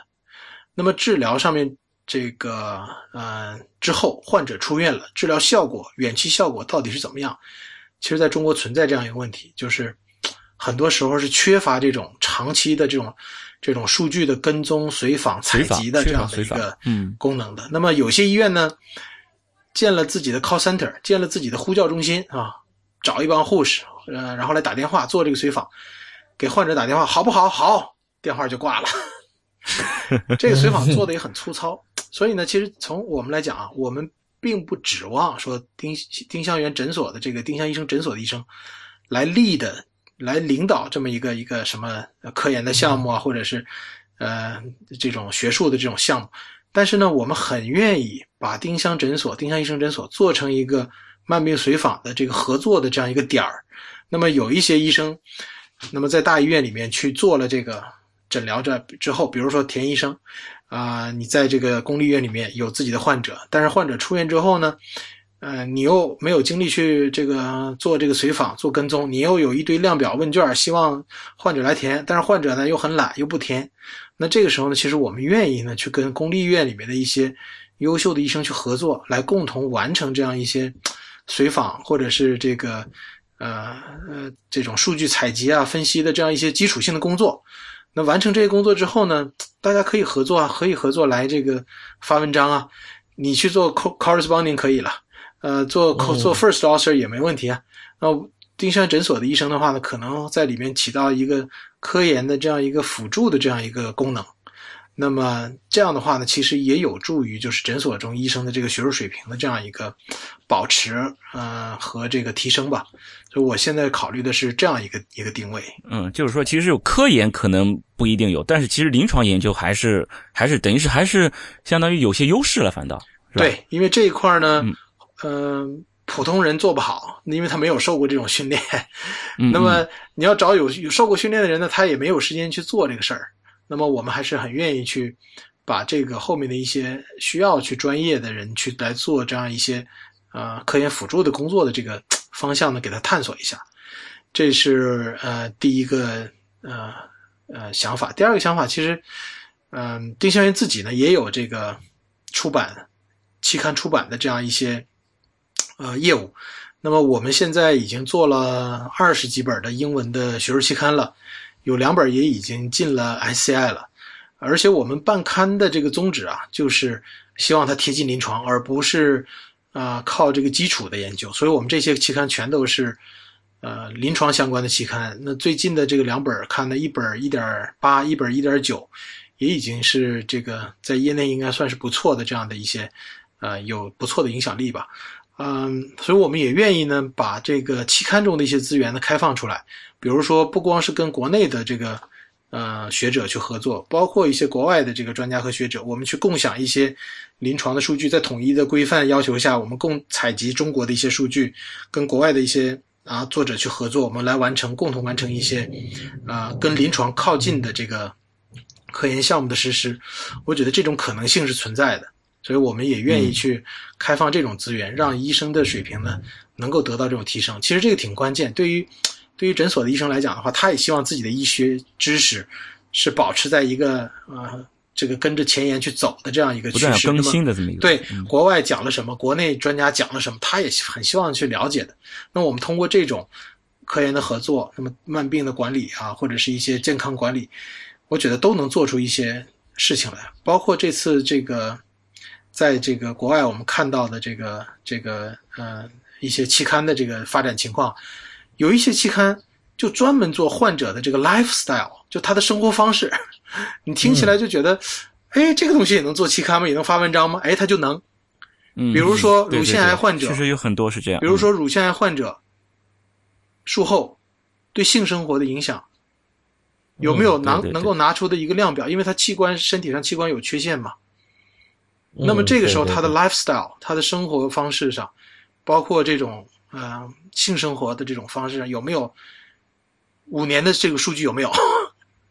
因为现在很多乳腺癌是呃到五年生存期，包括临床缓解，都都都都都都是挺常见的事情了。那么对他的这个生活质量有没有影响？影响到一个什么样的程度？什么样的数量级？我我觉得很多临床医生是做不到这一点的，因为太忙了。对对对，其实刚才天天讲到的是数据的问题，我又想到之前天天在做一个讲座里的时候，曾经讲到过，就是我们就是诊后的这一个随访的过程中，可能会用到就是一些工具，我们的移动的工具，比如说我们的丁香医生的 App，或者说丁香医生的微信，然后嗯。我们的诊所会会去用这种可穿戴设备，对会可能会用到可穿戴设备来获取这个数据，比如说，呃，我我我我我我这个讲一下，现在就能做的就是包括这种，嗯、这个嗯、像这种可穿戴的这种血压呀、血糖啊，呃，那么这种设备，我们去这个监测一些慢病的这个呃基本情况哈。嗯那我再脑洞大开一点的话，比如说未来有这种可穿戴的性爱设备，嗯，那么对于一些生理上有出现一些呃无功能或者是残障的人士，那么几年之后他的这种生活质量有没有改善和提高？呃，丁香园出身不就是成人社区吗？你看我们又干回成人社区的事儿了，是吗？哎，我们能不能把这种跟 lifestyle、跟这种生活相关的这种数据收集下来，并且比如说做成对照组，没有用这种设备的人是什么样？有用了这个设备的人怎么样？满意度怎么样啊？那这些其实都是挺好玩的数据，而且出来之后，我是觉得去做这种科研啊，可能比这个临床上去杀小白鼠要有意思。对，之前我曾经在 IT 公论上面做了一期关于那个 Health Kit 和那个 Research Kit 这个一个一个节目，我们就来畅想未来、展望未来，就讲这个从从这个 Research Kit 里面我们可以得到哪些数据。那么，如果我们呃丁香医生诊所未来可以得到这样的患者的数据，而且我们丁香医生诊所将可能开遍全国很多家诊所，那么这个数据量和一个医生在一个固定的单位里面单点职业所获得的这个数据的量，其实是是有质的区别的。我觉得，而且我们很愿意呢，就是把这种数据呢，嗯、当然这个是可能要 case by case 去看了，就是嗯嗯，可能有一些共性的一些数据呢，我还要愿意开放出来。那开放出来的意思就是说，可能几年之后，丁香园有一个五万人的一个高血压的五年随访的这种数据，那么我们嗯愿意把这种数据呢开放出来，那让医生去做科研的时候，可以把一些 raw data，就是所谓这种原原呃原始数据呢下载下来，嗯去做一些分析啊，去做一些对比。当然，肯定会把患者的一些隐私信息去给它去掉。那么在这个过程中，其实反而是能够去帮助诊所的医生，包括甚至包括公立医院的一些医生，去把一些科研项目可能设计的或者实施的更好。所以我觉得数据这一块呢是一个呃方向，而且呢，丁香园关注的是一种跟慢病、跟健康管理、跟他生活方式相关的这一块。这一块呢，其实是跟公立医院很错位的这样一个定位。对对那么这种定位的话，会弥补就公立医院现在 我们只看病不看人，或者是只关注他在院内的这种数据，而院外呢，你又没法采集、没法跟踪，那造成这个数据缺失。其实现在从临床研究来讲的话呢，也在讲这个 real world data 这种所谓的真实数据的真实世界的数据哈。那我理解这种 real world 其实就是跟患者的 lifestyle、跟他的这种生活方式、跟他的日常起居都相关的。那这一块的话，我们比如说在我不奢望所有的疾病我都能去做，那某一些单病种里面，我们可能会采集到一些医院或者是公立医院的医生无法去做到的一些东西。那么这时候我们去跟公立医院去合作，大家一起来把一个课题，把一项科研做得更贴近这个 bedside，我觉得还是有有希望的。哎，对对对是这样，就是那我我们现在就是那个要做这些临床的研究，我们提到这些数据，前提是要有患者，但是前面呢，我们知道公立医院其实诊疗费用是被压低的，他们是嗯便宜的，然后如果到丁香诊所，你的诊疗费用是高的。嗯那么你怎么能够保证患者都到你这来看病？就是说你怎么保证这个病源？你就要你说嗯是要有这些数据，那么前提是要有病源的。对没有病源，这些数据也就是空的。对对对所以说，怎么能够保证有这个病源在这边看病？对。首先呢，就是从这个就是价格还是一个挺刚性的一个呃门槛儿了。嗯那从这个价格上来讲的话呢，我们不会把价格设的特别的高端，那么基本上应该还是一个比较接近中档呃中档收入人群的这样一个定价的这样一个区间吧。那现现在能能方便说这个定价吗？就是说门诊，有啊，我们我挂一次我们比如说，像看一次门诊，嗯，像我们的儿科的话，基本上就是三百一次诊费，这有什么专家门诊、普通门诊吗？没有这个基本上啊就是看病，就是普通的这种这种嗯就是三百一次的诊费。那从嗯我们看到的这个数据来讲的话呢，就是来看病的，呃，很多的这个因为是儿科嘛，那来的肯定是大人了啊，大人带着带着小朋友来嘛。我们看到大人，其实你从这种衣着上看不出他是一个什么高收入的人群，甚至有很多人是坐公交车、骑电动车来来看病的。嗯嗯嗯那就是说他还是能够承担这样的一个一个一个费用的，而且这些人群呢，基本上也是，啊，比如说像一些八五后的家长，现在刚好是三十出头这样的一个一个一个年龄段吧。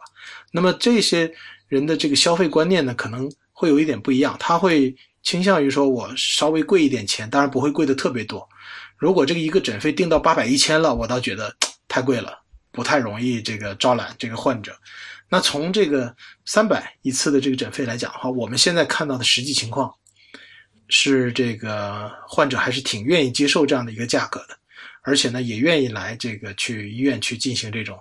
诊疗啊、体检啊这样的一些简单的这样一些工作。因为这个三百块钱，你看现在的这个消费标准来讲的话，可能吃一顿饭也要差不多两两三百了。那有有医保吗？有医保吗？这个三百？嗯、儿科这一块呢是一个比较特殊的人群，那这一块的话，大部分的这个儿童是没有这个呃医保的，那么其他的会有？所以这块儿基本上是用患者的这样一个就是呃自付的这样一个方式吧去做。关于保险这块儿，我可以后边再详细去说一下我们的一些设想。呃，但是前面这块我们先拿出来尝试下来，先试水的这个儿科呢，给到我们的这个呃一些提示，就是说定位呢，呃终端，收费呢，呃三百，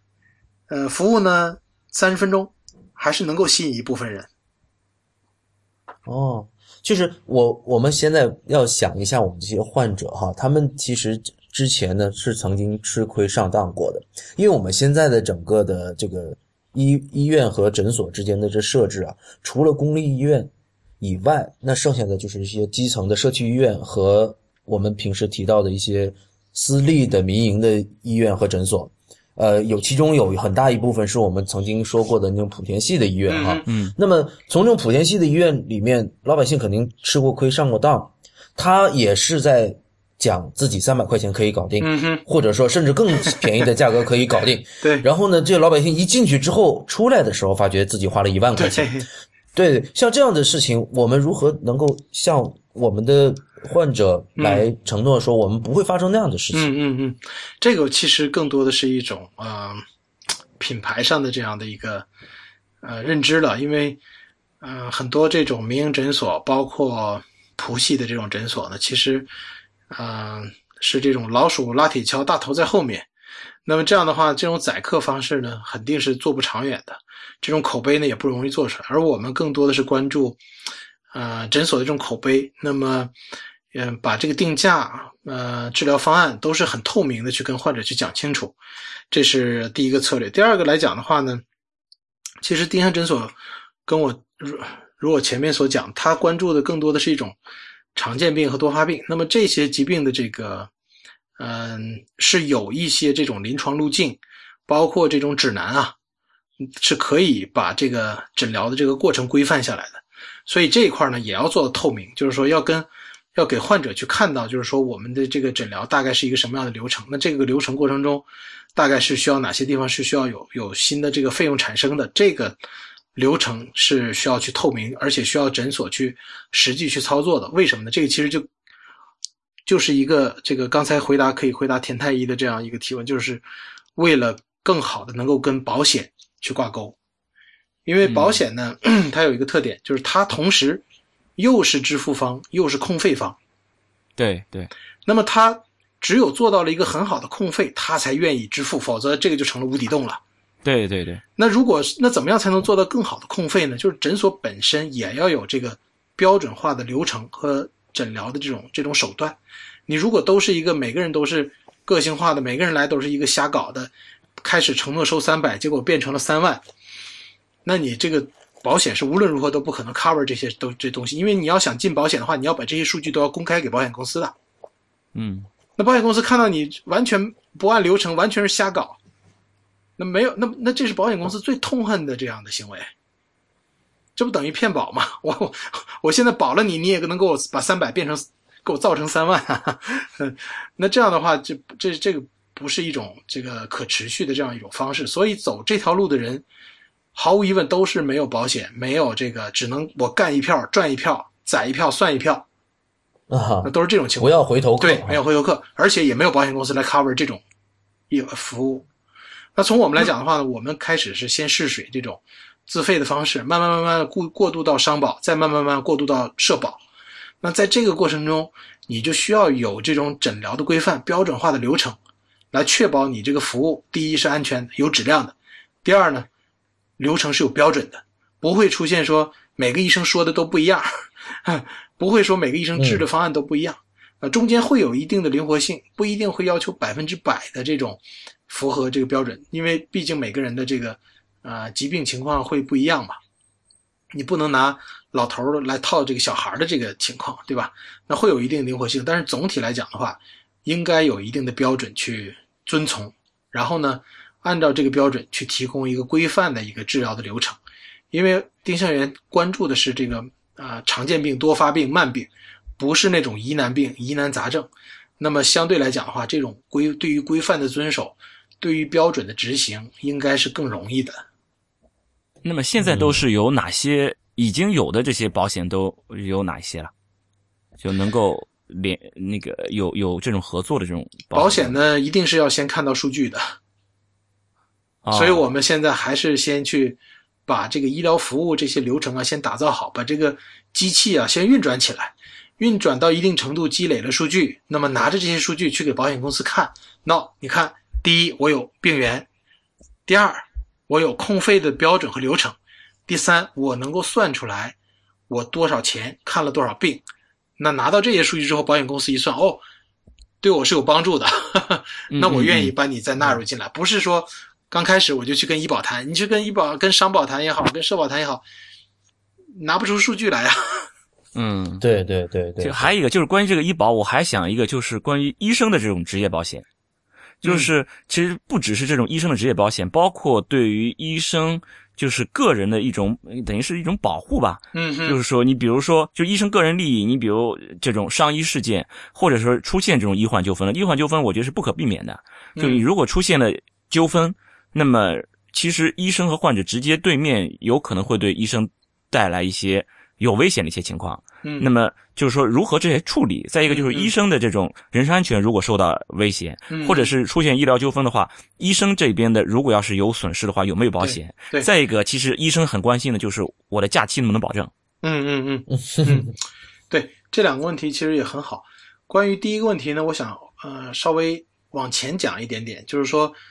呃，你等到这个纠纷发生的时候呢，不如把这个呃尽量避免发生纠纷。啊啊，对对，那也是我前面强调的这种安全呀、这种规范呀、操作嗯这个，而 better safe 且 manner，嗯嗯而且丁香园的这个呃关注常见病、多发病、慢病，那么相对来讲，其实风险的比例应该是很低的。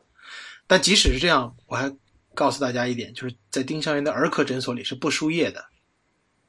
啊，嗯，因为输液呢还是容易带来一些输液反应的。那么这个其实也是一种风险了。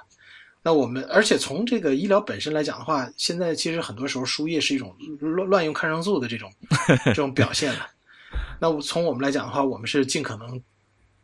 避免这种情况，不输液。那如果我们判断之前那，天天之前你在有一次演讲里讲过，就是我们做诊所不会碰药房，我想是不是跟这个输液这个事情也是有关呃，系？有一点点，但是并不是非常直接，因为药房这个事情呢，又是一个话题了，我们可以一会儿再稍微再展开讲一下。好，输液这块的话呢，呃，我们如果判断这个小朋友是需要输液的，那你比如建议他去公立医院去完成这个输液过程。但是我们更多的还是建议通过这种啊、呃物理降温啊，或者是口服一些必要的一些抗生素啊，甚至就是观察啊、为主，不用去这个强调这个输液这个过程，因为输液本身呃也容易带来这种医疗上的这种风险。呃，但是假如说呃难免最后出现了这种医疗纠纷，出现了这个问题的时候，其实我们在设计这个平台的时候呢，是把法务这一块当成一个很重要的因素来去考虑的。那么这一块呢，我们是有法律的这种顾问，包括专家来专门去解决这种纠纷。这个跟美国其实是一样的，一旦出现问题的时候，医生跟患者之间是不不能直接发生，再直接发生这种任何的语言呀，或者是这种包括邮件啊、信息上的这种沟通，而是由于律师来专门代表医院去处理这个事情。所以我们是有这个法务方面的这个考虑，这个岗位的设置，去帮助也就是说，在某一个阶段，它会触及到，比如说某一条线，或者说医生会好像有一个 alarm，然后就是说这个时候需要法务介入了。需要专业的法务人士、医疗的这个法务人士去介入了。不，这时候不能让医生直接去跟患者之间去发生任何的这个，中间要有这种防火墙。那么这种防火墙的设置呢，也是为了最大的保护医生，因为出现这种问题的时候，首先还是有法律专业法律的这个呃专业人士，他比医生更了解，就是在法律上的一些呃要求或者是一些原则。那么这个时候我们会有法律方面的这种专业的人士呢来出来解决这种问题。第二个，比如说涉及到这种赔偿，涉及到这个呃责任的这种认定了，那么这个时候呢，无论是医生也好，还是诊所也好，都是有责任的，因为这个里边有一个连带责任。那么这一块来讲的话呢，那那就是通过这个呃法庭的这种解决裁决，来最后判断这个呃赔付的标准了。因为最后落实到最后，就还是要涉及到一个赔偿的问题。那么诊所的责任，那就由诊所来扛去执行这个赔偿。如果是医生的责任呢，这里边就挺有意思的，到底是让医生自己掏钱去赔，或还是给医生去买保险，由保险公司来支付？那么绝大部分医生应该是比较喜欢后者的。那么通过这种保险公司的方式来去解决这种问题，在国外也是这样，没有说最后让医生自己去这个赔偿，而是有相关的这个保险公司来去执行这个呃操作的。赔但是在中国呢，保险公司这块的业务几乎是没有的，是几乎是空白。对嗯，对几乎是空白的，所以这块呢就需要有一个嗯、探讨，就是说最后呢是不是比如说我们医生自己又不想承担这种赔偿，但他又有连带的责任，但是又没有保险公司来来承担。那么通过什么样的方式去解决这个问题？有在我们在其他诊所里看到的有不同的解决方案。有的诊所是这个东西完全跟医生没关系，完全由我诊所来扛。我诊所不光扛我诊所的责任，我还扛医生的责任，这是一种。哦，还有一种呢，就是大家共同出资，包括医生也出钱，诊所也出钱，建一个基金。啊，一个基金，嗯，那么如果出现问题的时候呢，我们从这个基金里面去拿钱，然后来去给出这个医生呢，相当于一个自己做的。你你不是没有保险公司来 cover 吗？那相当于我自己内部做了一个保险公司。嗯，那如果出现这种问题的时候，由这个自己内部这个基金来承担保险公司的这种类似的责任，我来去啊解决医生的这个赔付的这个问题，这几种方式都有可能性。我所以我觉得具体操作过程中，我们会去根据实际情况去判断，但总体来讲的话，还是把前面的这个工作啊要做好，呃，尽量减少这种纠纷或者医疗事故的这个出现，尽量去去这个，如果一旦出现的时候呢，也要把这个损害。给患者的伤害降低到一个最小的这样一个一个范围。那同时呢，是我刚才天天，我刚才听着你讲，我就感觉，如果一旦法务介入的话，在这种医患矛盾和纠纷发生之前，就有一个防患于未然的那么一个机制。对这种防患于未然的机制呢，其实不光是我刚才说的啊不输液呀，或者是医术上怎么样，其实跟沟通跟前面那种 bedside manner 也有一定的关系。嗯，那么你看，在我们在公立医院里面也经常看到这种情况。有的时候我们看到一个医生，他确实发生 医疗的这个差错了，但是最后患者没有找他麻烦，反而患者还觉得这个医生还是很认真的在照顾我们了。再出现点人非圣贤，孰能无过？最后还对对，还很很很大度的去原谅了这个医生，也有这种情况出现。那么说明这个医生跟患者之间这种沟通的这种能能力是比较强的，跟跟患者之间建立这个信任感是比较强的。这些都是一些相辅相成的这个因素。但是如果我们说在实际的工作中真的遇到了这种问题，我想讲的是，还是有办法能够去解决或者部分的解决，就是医生面临的这种挑战的。而且这种挑战，作为丁香园来讲，啊、作为这个我们诊所来讲的话，我们还是很愿意跟医生共同去面对这种挑战，而不是把医生扔出来，哎，你赔你的，我赔我的。这个，我觉得对医生来讲的话，是体验就没有那么好。嗯，其实刚才虽然田太医没有说，但是我能够猜想到他心里在想什么。就是很多在公立医院里面，其实会有一个呃，大家默认的那么一条一个比例的，比如说呃七二幺啊，或者五甚至五三二，比如说医生负担百分之十，然后科室负责多少，然后医院负责多少，这个每个医院还不太一样。对，然后是吧？其实我觉得很多医生其实心里在好奇这个，就是说我们丁香园这个诊所以后跟这医生之间的这个比例分成怎么样？一旦我要出了个医疗事故，诊所负担 百分之多少，我负担百分之多少？嗯嗯嗯可能是可能在想这样对，这个是比较细节的，这块儿比较细节，因为这一块儿的话，可能还是要要去看，根据这种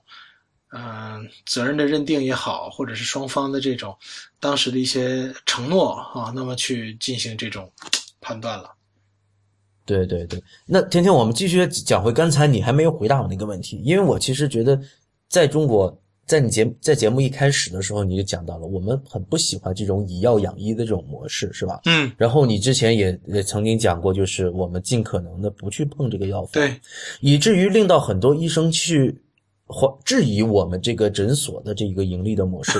因为现在这个以药养医已经成为一个很重要的一个盈利模式了。然后你们丁香园的诊所又嗯又不去碰它，嗯嗯嗯，那这个会不会影响我们的盈利，或者影响这个整个诊所的一个收益，是吧？？首先，还有一个就是想讲想讲一讲，就是你去想避免不去碰这个，就是想去呃想去避免去跟这个以药养医这个模式搭上关系，是出于什么样的一个考虑？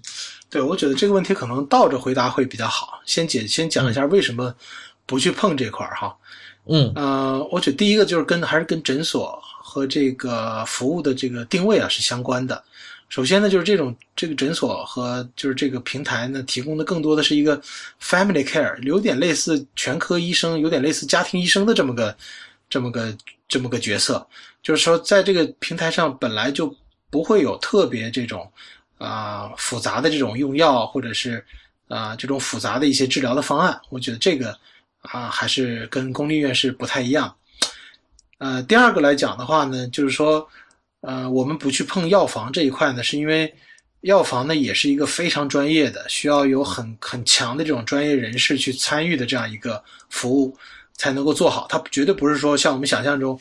一个简单的就是一个发药的这个这个过程。其实里边有一个很重要的角色我没有提，就是临床药师的这个角色。其实临床药师呢是在国外的这个医疗体系中是一个很重要的把门人。而我们在中国呢，很多药师就变成了最后就看一看，就就就就变成一个发药的了。呃，看一看这个名名对不对，药盒是名对不对，患者名对不对，这个是不对的。这个是需要有专业的人士去去提供这种服务的。那么现在呢，我们也看到呢，很多的药房呢自己也配了这个专业的这个呃职业的药师，这是一个很好的迹象。那如果有人提供这样的服务了，对我来讲其实是一个很轻松的事情，因为我不用。去专门去养这个呃职业的药师，我不用专门去进药啊，什么保管啊、仓储啊、什么呃物流啊这些东西，其实都是一些呃比较复杂的这个这个工作了。呃，特别是像药品的这个存储，有的要避光，有的要低温，有的要这个干燥。那你的这个环境中一旦达不到这些要求，造成了这种药害事件，这个其实也是一种诊所要面临的这个风险。所以呢，从从从我们这定位来讲哈，我我我不会一点药都没有，会有一些常用的一些基本的这样的一些药。那比如说，突然小区旁边有一个呃老先生心梗突然倒了，到这儿来的话，马上硝酸甘油，像这种救命药应该是要要要需要准备一些的了。嗯，但是更多的这种药呢，我们很愿意把自己的这个呃系统里的这个电子处方打开，去跟药店啊，跟这些这个药房啊去对接起来。那么也就意味着，这个患者，比如说在我这边，呃，看完了病，那他可以到马上到家家里附近的这个药房，甚至你就回家，一小时后有人给你送来，都是可以的。那么这一块就需要有专业的什么存仓储啦、什么进货啊、什么配送啊这样的服务了。那这一块其实很多药店、线下的药店和药房已经在逐渐逐渐开始做了，所以我觉得这一块应该。由他们来完成这样的一些工作，而丁香诊所呢，它只专注在这个医疗的这个诊疗的这个行为上，呃就可以了。所以这个是我们去啊对药品的这样一个服务的这样一个定位。那还是由它的原则就是还是由专业的人干专业的事情。嗯嗯嗯，对。那另剩下的一个问题，我们刚才说倒着回答嘛，嗯，那就是说，那既然少了这种以药养医的这种盈利模式，那就是很多的医生会质疑我们这个会不会因此而损害到我们这个诊所的盈利。首先，我想说的就是诊所啊本身的这个呃盈利或者是这个呃服务，靠这块去实现一个很高的利润增长不容易，很难。嗯，诊所本身来讲的话呢，它提供的这个服务偏重于这种。常见病、多发病、慢病，你想去像这个啊其他那种高端服务，一次就成千上万的，很难，非常难。嗯，所以它的这个诊就是在诊所内发生这块的业务啊，相对来讲还是比较这个利润不会特别的高。呃，如果这块利润特别高，我倒觉得反而出问题了。这儿本身利润就不应该是一个暴利的这个这个行业。呃，那么从丁香园的这个角度来讲的话呢，我们是想这么干啊。第一呢，就是在诊所过程中，我们是严格遵守这种诊疗的规范，啊，医疗的流程，用一个非常好的这种呃商业模式，用这种服务模式呢去去建造这种商业模式，树立口碑，然后建立服务的体系，标准化的体系。那么这是我们想做的第一个事儿。第二个事情呢，我们还是想充分的利用这个互联网的这种特点。把诊后和诊前这两个环节通过互联网技术做起来，那么在这个里面，我们去设计一些服务呢，能够做到一些比较高的毛利。那这块就是说，所谓的像这种慢病的这种监控啊、管理啊，比如说，嗯，对于这些出院的这种慢病的患者，我可以通过设备呢来帮他二十四小时去监控这些数据的变化，那么提醒他去这个啊定期的复查，或者是提醒他。来医院进行这个，比如说用药的一些调整，那这块呢也会做成一种啊增值服务，那么提供给他。那这一块来讲呢，可能会带来一些新的这个呃呃利润上的成长点。嗯嗯，嗯诊嗯这是这属于这个诊后的这个管理。那么诊前这一块呢，其实有很多的这样的一些工作，就是说我们会把一些呃有呃健康指标有一些异常的这样的一些人，通过诊前的这种患者教育做起来，让他不要来诊所。我们做哦我们做这个诊所，并不是希望来的人越多越好，否则那不就成了又成了公立医院那种对那种情况。我们其实是希望他，你必须来的时候，你只有只要很方便的来就可以了。但平时你不需要来的话，你身体有一些异常的指标，我可以帮帮你做一些管理，做一些这个教育，让你不要来这里。那这一块呢，其实是能够帮助患者在最后这个呃疾病这个环节啊，是节省费用的。呃，也帮也帮助呢保险公司来进行这种啊、这种健康的管理。那么这一块的话，其实呃保险公司的支付的意愿还是比较强的，所以我觉得这块还是有一定的这个呃商业上去去去操作的这空间的。那么这也就是丁香园去用这个互联网的这个手段，去提供这种服务，解决这个诊前和诊后的这样一个服务环节。那么让最后再结合线下的这个诊中的服务，那让诊前、诊中、诊后都能够有机的去联系起来，并且呢，在这个过程中实现一个呃患者的价值、保险的价值、医生的价值，包括药药品的这个价值，实现一个最大最大的这样一个操作。对，嗯嗯嗯嗯，就是说，是这样，天天，就是我们其实说了这么多，那其实都有一个前提，前提就是我们现在的这种医疗政策还是像，就是沿着我们至少我们现在这个趋势走下去，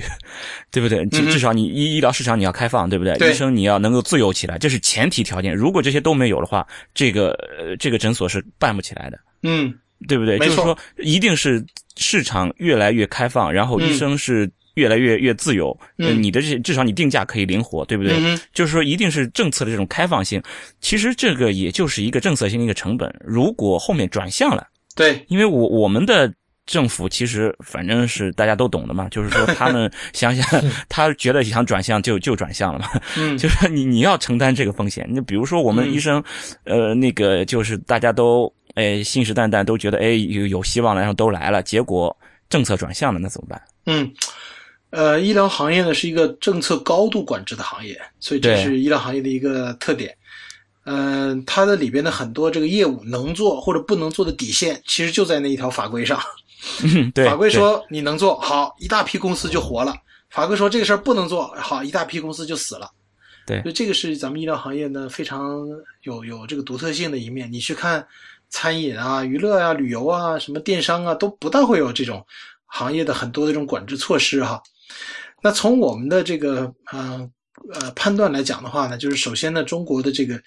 医疗呢是绝对不能单单依靠一个单独的这样一个公立医院的这样一个体制去完成我刚才讲的又有疾病又有管理又有护理又有康复的这样一系列的这个服务。那么对于医院来讲的话呢，公包括公立医院，更多的呢，现在是专注在疑难的一些复杂的这样一些大病上，那么把这些疾病治好是它的主要的这个工作。而诊所包括这种社区的也好，基层的也好，包括民营的也好，更多的呢是完成这种补充性的这种慢病的管理，一些常见病、多发病的这样的一些疾病的这样一些治疗和管理，因为它本身也不需要调动那么复杂的那个医疗的支撑体系去完成这种这项工作啊。所以我我个人判断呢，就是大趋势上，呃，应该是沿着这个方向去走的。你去看国外的很多的这个机构也是这样去设计的，所以我觉得这个趋势呢应该是比较明显的。但是啊、又要说但是了，这个在实际的操作过程中，不同的地区、不同的省份有快有慢，有早有晚。那从我们了解到的情况来讲的话呢，有一些省份，包括浙江，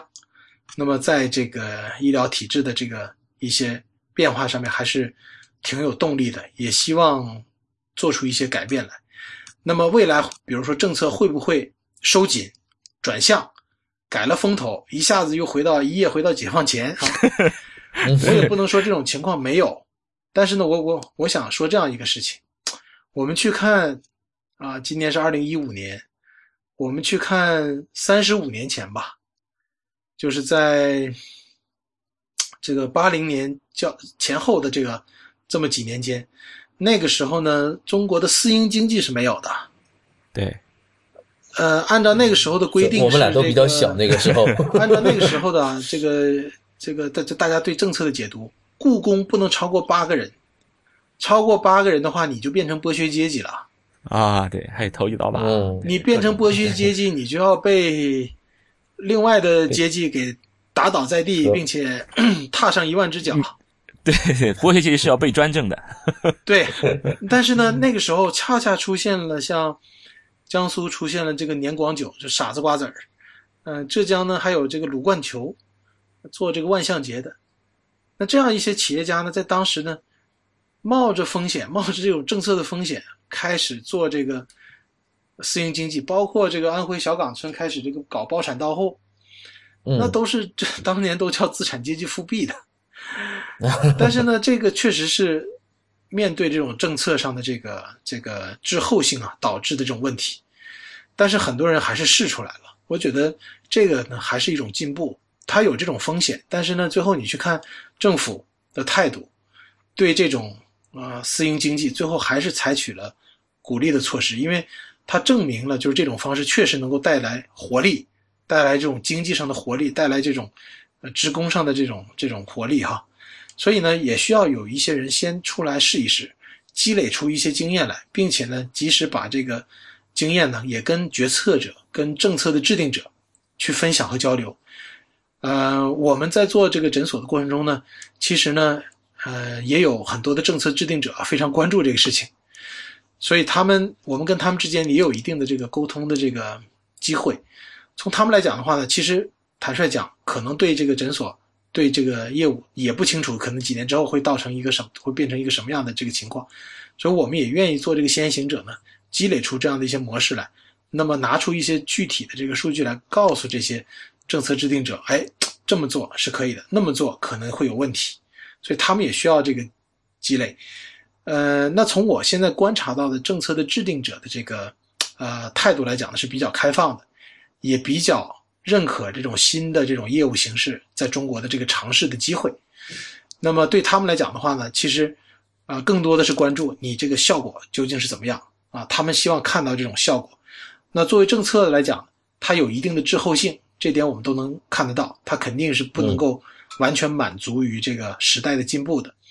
但是呢，同时我们也注意到呢，政策是制定者也会有一定的前瞻性，他也要预想到这个政策。出台之后，几年之后应该是一个什么样的情况？所以在前瞻性这一块，我觉得是有比较大的这种灵活空间的。但这块呢，需要我们拿出足够多的数据来，足够这个强的这种数据来，能够证明这个模式呢是能够控制基本的医疗费用成这过快增长，同时呢又能够保证这种高质量的、有安全的这种医疗的这个服务的这个达成。所以我觉得这两个事情还是一个平衡点，这个平衡点落在什么地方，政策制定者也很感兴趣。所以这个是一个，其实是一个产业做尝试，政策做改善，然后呢，整个的这个医疗服务体系得到提升的这么一个循环、循环往复的这样一个过程。嗯，所以我觉得这个时代正好是一个机遇。所以我觉得他们他们不会那么傻，不会像 不会像那个三十五年前、四十年前的那些。嗯，思想很僵化的这种，呃，意识形态很重的这种这种政策制定者，他们更关注的是你怎么做，你做完之后对我有什么样的帮助？我们要回答这样的问题。那这种问题的回答就需要靠你的数据去积累出来，告诉他们，哦，原来这个民营的这个社区医院或者是社呃民营的这个医疗服务机构是能够起到一个很好的补充作用的，给我带来什么样的价值？给我带来哪些这个呃服务上的行业的提升？最后患者满意了，医生满意了，啊，政府也自然就满意了。所以这是一个循环的这样一个过程，还是需要先干起来。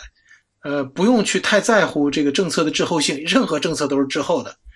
但我们要相信政策制定者他也有前瞻性的，他是留了这个政策的这个尝试的这个空间和余地的。